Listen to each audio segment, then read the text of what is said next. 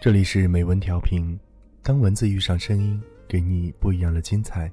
我是主播北北。今天要跟大家分享的文章名字叫做《趁年轻和一个姑娘结婚吧》。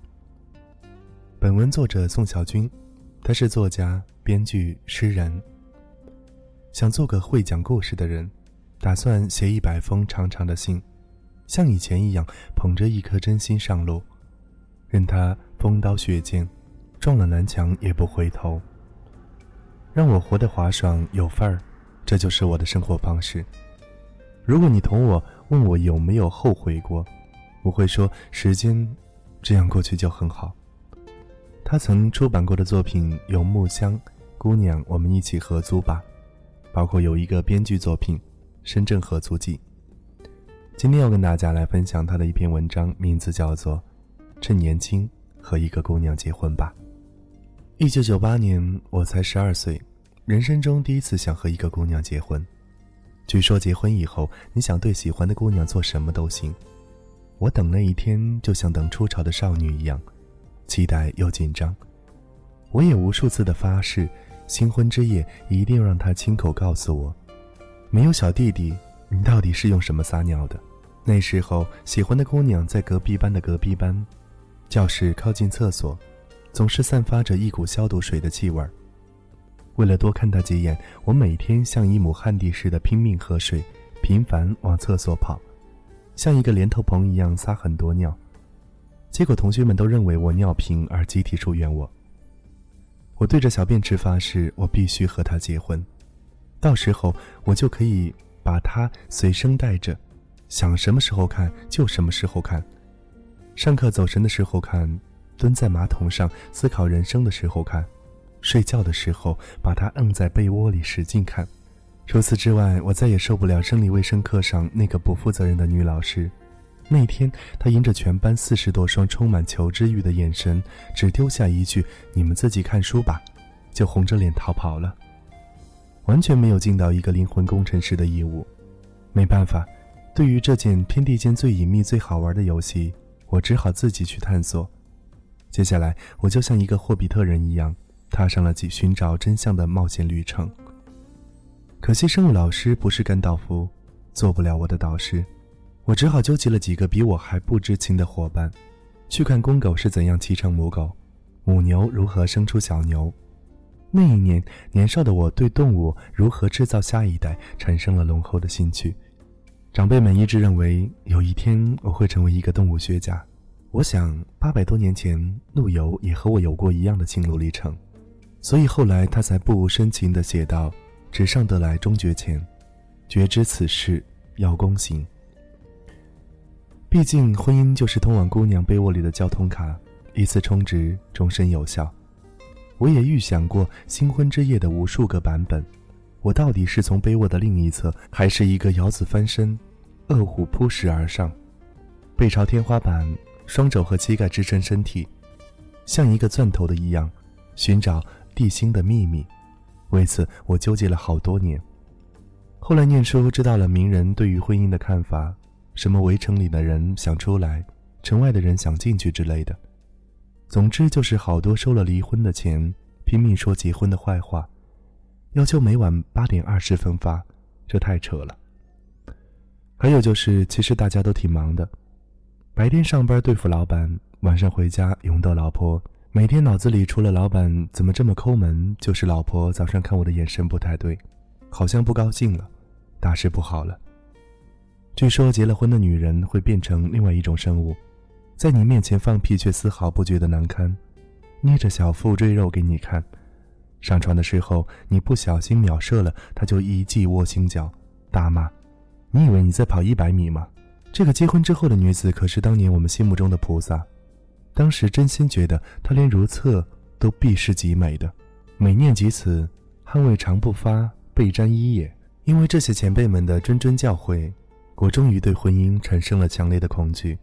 这种恐惧堪比小时候不小心掉进了黑漆漆的菜肴里。我隐约总结出来，婚姻就是一个菜肴，黑漆漆的，没有一丝光亮。工作之后。听说了几段堪比 cult 片的婚姻，恐惧更深。男人一生都在进行各种角色的转变，从只知道小弟弟是用来撒尿，到弄明白小弟弟还可以用来干别的，这些角色转换，男人都轻车熟路，毫无违和感，唯独对从男人到丈夫这个转变感到极大的不适应。婚姻意味着你的微薄工资里要预留老婆的化妆品、儿子的玩具、女儿的奶粉，意味着。当好看的姑娘对你表示好感时，你只能对她慈祥的微笑。而且媳妇就是妈的一种，好容易长大断奶了，难道再去找一个吗？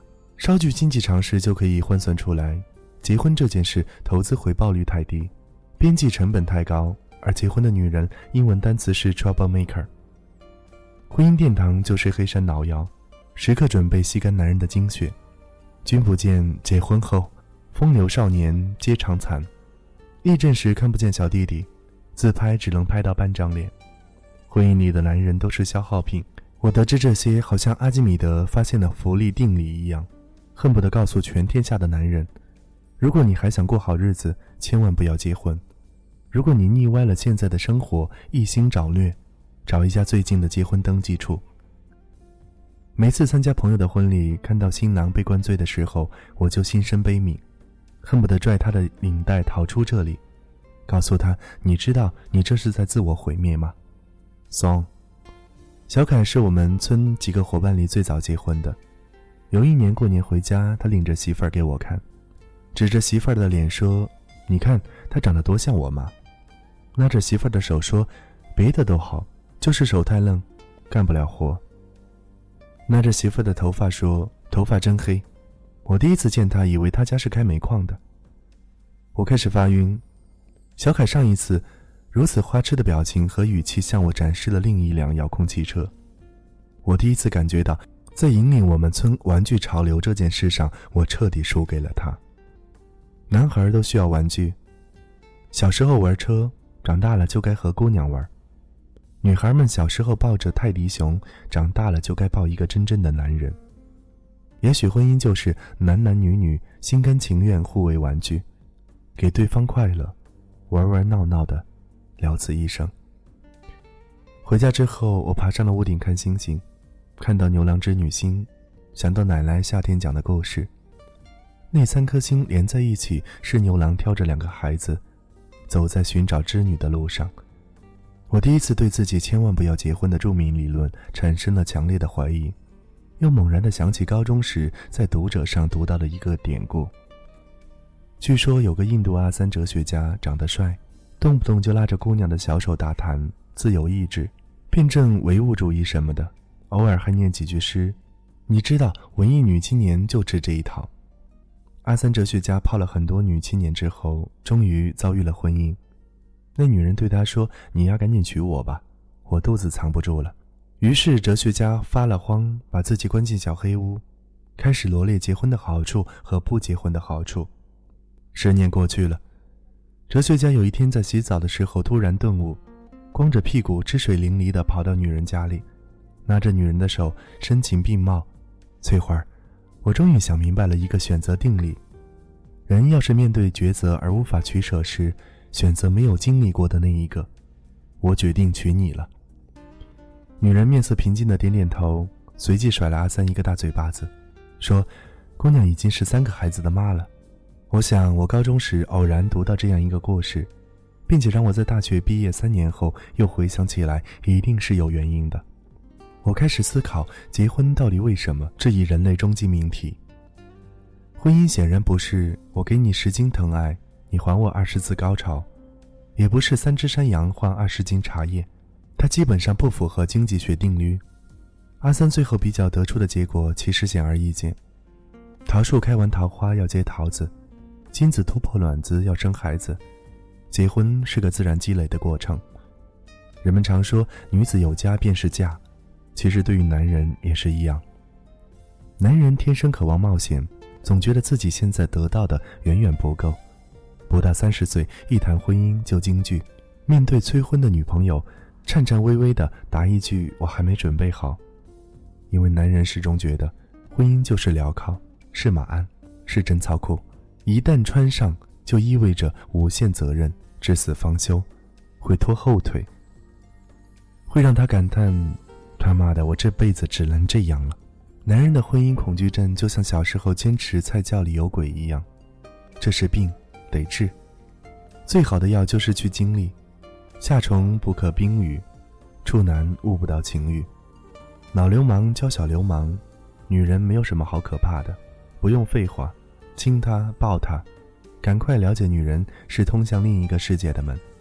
已婚男教单身汉，刚说完，听兄弟一句话，千万不要结婚。婚姻是爱情的坟墓啊！接着抬手看腕表，哎呀，小丫头放学了，老婆做了东坡肘子，我得走了，今儿的局我就不陪你了。婚姻前的爱情其实都是前戏，婚后的爱情才开始柴米油盐酱醋茶的通向高潮。对渴望冒险的男人，就一句话：有家在身后，才有世界在前方。老婆就是一块玉，磨啊磨啊。盘着盘着就融入到血脉中，往后的日子同生同死，管你抽烟喝酒，给你炉边灶台，一起坐旋转木马，并肩看人间繁华。每天结束累得像条狗似的，回到家不用打开冰箱吃泡面，而是听到一句“饭在锅里，我在床上”。大冬天被被窝里的老婆抱着，测试彼此皮肤的摩擦力系数。喝酒吃肉，读两句诗，赠佛人物，心之所至。扯开衣裳走一个，大地浮生若梦，我又此处销魂。相与枕藉被窝中，不知东方之既白。就在你站立的刹那，他子宫开始产生了复杂的细胞分裂，你的生命开始延续。小时候亲手做玩具，现在制造了一个小东西，让他们叫你爹，拍他们屁股。叫他们骂隔壁的王老头。晚上睡觉，左手老婆奶大无边，右手女儿尿了一床，不知不觉就老了。七八十岁了，跟你的敌人喝酒，豪气冲天。我比你帅，我老婆比你老婆好看。追我女儿的混蛋从上海虹桥一直排到了北京首都。还有，回去告诉你女儿，不要再给我儿子写情书了。人生在世八九十年。年轻时可以玩命的折腾，但谁愿意孤独的老去？我们需要他们，他们也需要我们。这个世界太无聊了，双剑合璧才能地老天荒。愿君子剑都能找到淑女剑，愿插头都有插座配，愿每一句嫁给我吧都换来一声老娘愿意。男人不容易，路途很遥远，趁年轻，在精尽人亡之前和一个姑娘结婚吧。